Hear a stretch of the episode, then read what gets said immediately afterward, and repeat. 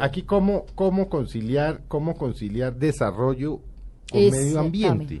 Porque Conservación versus desarrollo. claro, dentro de lo que usted está diciendo, claro, el caso de Mamo es diferente. Dice, eso es lo nuestro, esto es ancestral, aquí ustedes no tienen por qué entrar. Que digamos, por eso los marginan, por eso no los consultan, por eso no se ha hecho la consulta, por eso se enteran por los periódicos y los noticieros y, y la radio. Pero, ¿cómo, como lo han hecho en otros países, conciliar desarrollo y medio ambiente. Canadá, que usted lo sabe, es tal vez uno de los países medioambientalistas más importantes. De, o sea, y lo ha logrado. Lo ha logrado. Tal vez usted se acuerda en Banff, en el Parque Natural de Banff, yo no sé si usted ha estado, donde eh, está el lago San Luis. Ahí lograron un hotel de unas características especiales, no, no seis estrellas, 90 estrellas.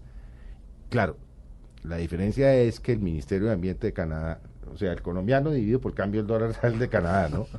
Que ya tiene el apoyo, pero ¿cómo conciliar? ¿Cómo conciliar? No, no, no, yo creo que el, tema, yo creo que estamos como en un falso dilema, es decir, que la única forma de conciliar desarrollo y medio ambiente es que la gente tenga la pijama en el parque. No, el parque puede tener en todas sus eh, zonas de amortiguamiento, y hay cientos de, cientos de lugares divinos para hacer hoteles para que los hagan como quieran.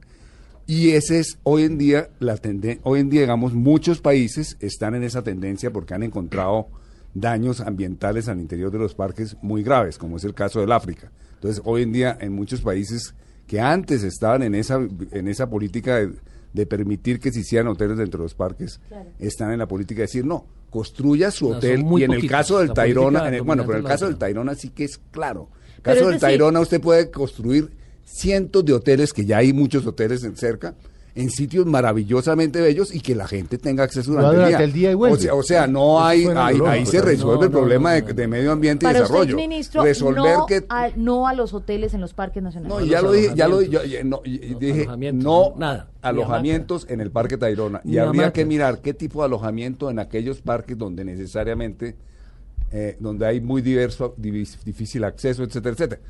Pero digamos, eso es una visión mía.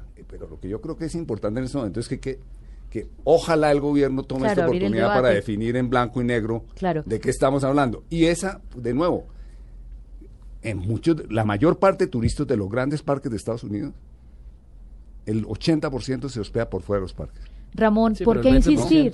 ¿Por qué insistir cuando las comunidades indígenas dicen no, cuando la gente siente tan esta sensibilidad con el parque, cuando ustedes se han visto entre la espada y la pared frente a lo que está opinando el país porque ese es el desarrollo con conservación, es la política que en el mundo se está imponiendo en más de 60 no, eso países no es cierto, eso no es con mucho éxito. Costa Rica, para poner el ejemplo más cercano, está hoy desarrollando y es un líder en América Latina del ecoturismo con supremo éxito. Tiene 2.600 millones de dólares de turismo al año con 4 millones de habitantes. Colombia no llega a 2.200 con 40 millones y están conservando perfectamente sus reservas y sus parques. la mayor parte razón, de turistas hoy en día en Costa Rica llegan a reservas privadas. Ecoturismo es precisamente que la gente paga por dormir en el parque. El 20%, no hay que obligar a la gente a dormir en el parque, pero hay 20% de personas que están dispuestas a pagar una suma importante de dinero por dormir en el parque conservándolo. Y con esos recursos se incorporan las comunidades, se protegen sus sitios, se les da trabajo y se conserva el parque.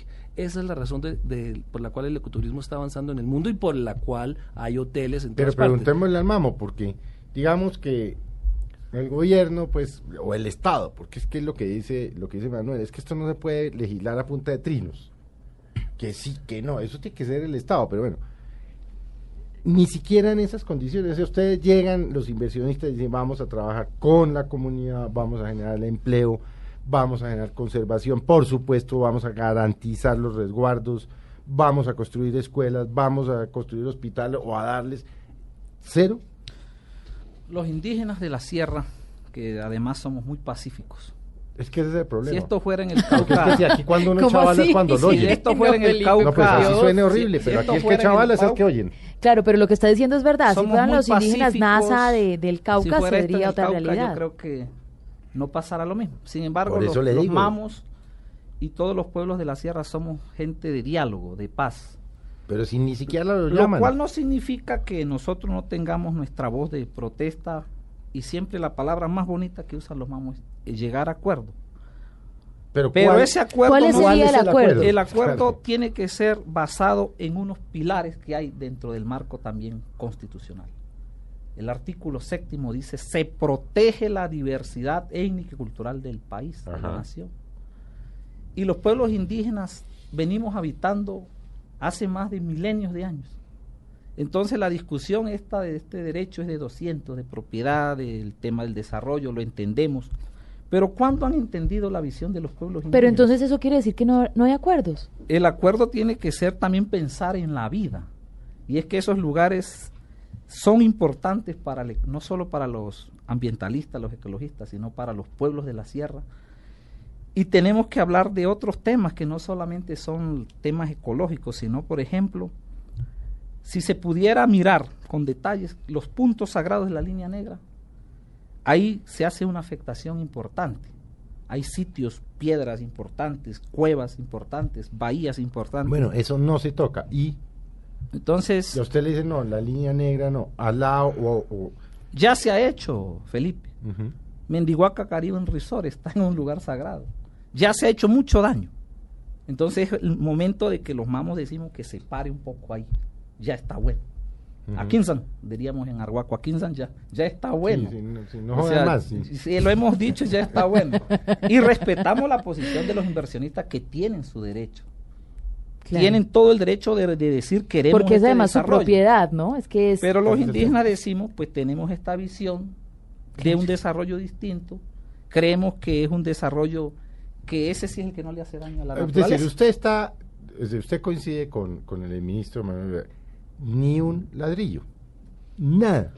conmigo también, ni un ladrillo. Todo no, bueno, no, nada, nada. ninguna construcción, ninguna construcción de nada. ellos tienen cabañas. en el caso de Ciruelos y Sixenses, las cabañas son diseñadas a partir de los diseños de las comunidades indígenas: madera, piedra y paja.